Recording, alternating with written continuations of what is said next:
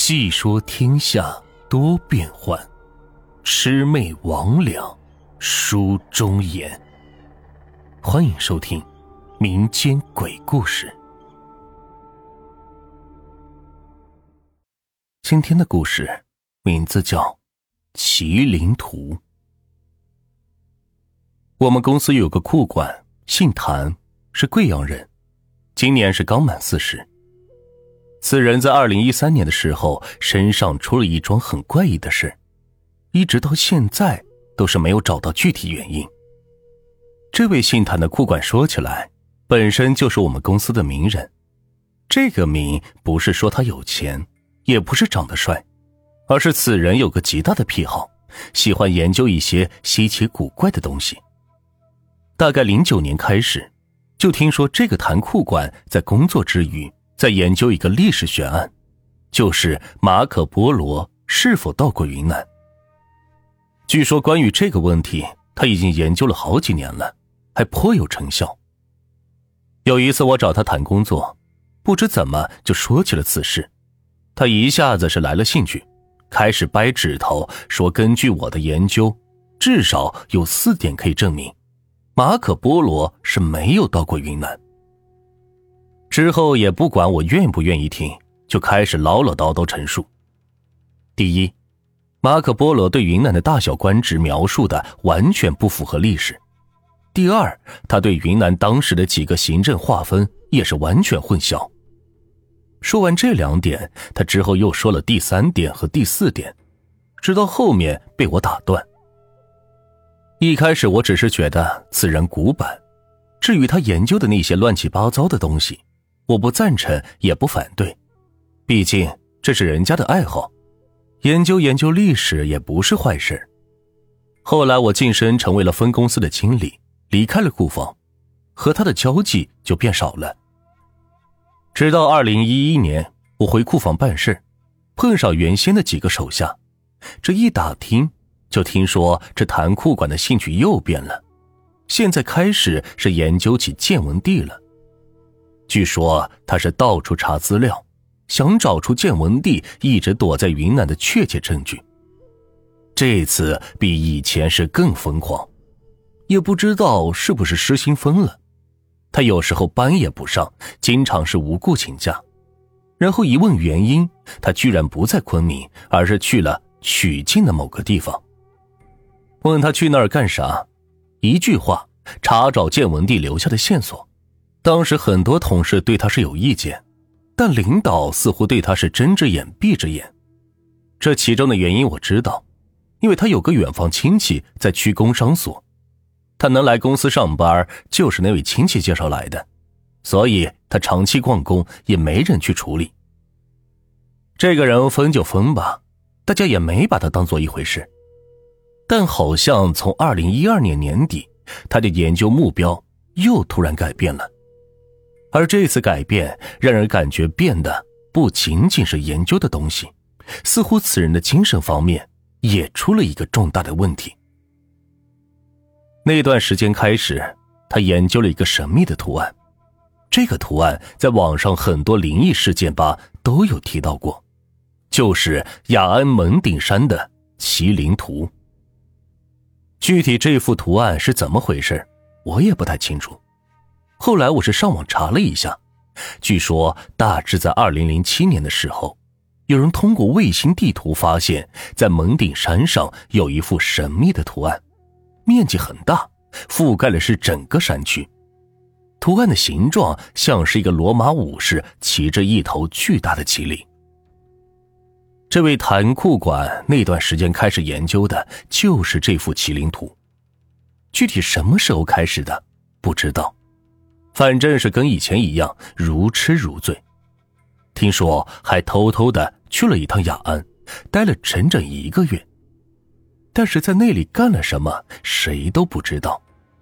回来后就变本加厉，也不上班了，天天是窝在家里，翻地图、查资料什么的。他老婆一开始还能忍受，但后来就受不了了，开始烦他，天天跟他吵架。他倒是无所谓。是窝在家里，也不出门，不是写写画画，就是神神叨叨。他老婆看他是油盐不进，也没办法，就只好是由着他，希望有一天他是能够变好。谁知道后来的事情是更加严重。到了二零一二年的某一天，他老婆突然发现谭库管在他们儿子学校的家长群里面发了一段话，篇幅很长，内容全都是关于他对那幅麒麟图的研究的心得。当时很多人就感到奇怪，说：“这个家长怎么在学校的微信群里边发这些东西，不伦不类的？”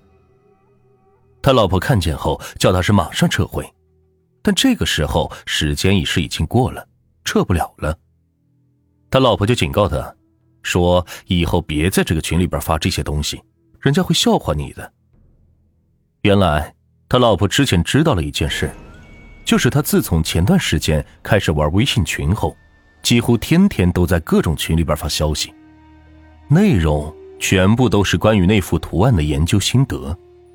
老婆知道这件事也没搭理他，想的是他天天窝在家里研究，憋了一肚子的东西，想找个平台是发布出去，也算是一种宣泄吧，也就没管他。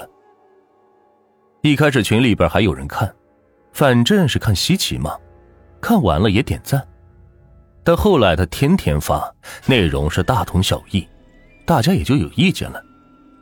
到后来是更怪异，头天发的跟今天发的是一字不差，每次都是洋洋洒洒的一大段，文章的后面还有一排各种各样的小表情。这发完后，隔了几分钟，他还打出来一个表情，就好像他一直守在手机旁边，等着大家点赞一样。这个时候大家就烦了，都说：“哎，这个人是怎么回事？天天发这些不算，还不停的发表情，是不是精神有问题啊？”到后来，有几个群的群主就把他直接给踢了出来。人家把他踢出来之后，他让老婆把他是加入学校的群。当时老婆也没有多想，很快就加了。没想到他一进去之后，就开始又发这些东西。和之前群里的内容一样，他老婆看他这样，于是是警告了他。本以为他会收手，没想到第二天他又发了一个消息，内容和之前也还是一模一样。回家后，二人是大吵了一架。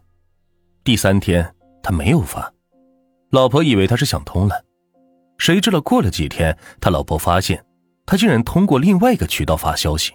而这个渠道让她顿时是毛骨悚然，觉得丈夫这回肯定是出了大问题。有次，他们儿子的班主任在微信上给他说：“你们孩子的作文这段时间是出了一个问题。”说完就发过来一张照片，照片上是孩子的作文。他仔细的看了看，确实是孩子的作文，是用蓝墨水钢笔写的，字迹也是孩子的字迹。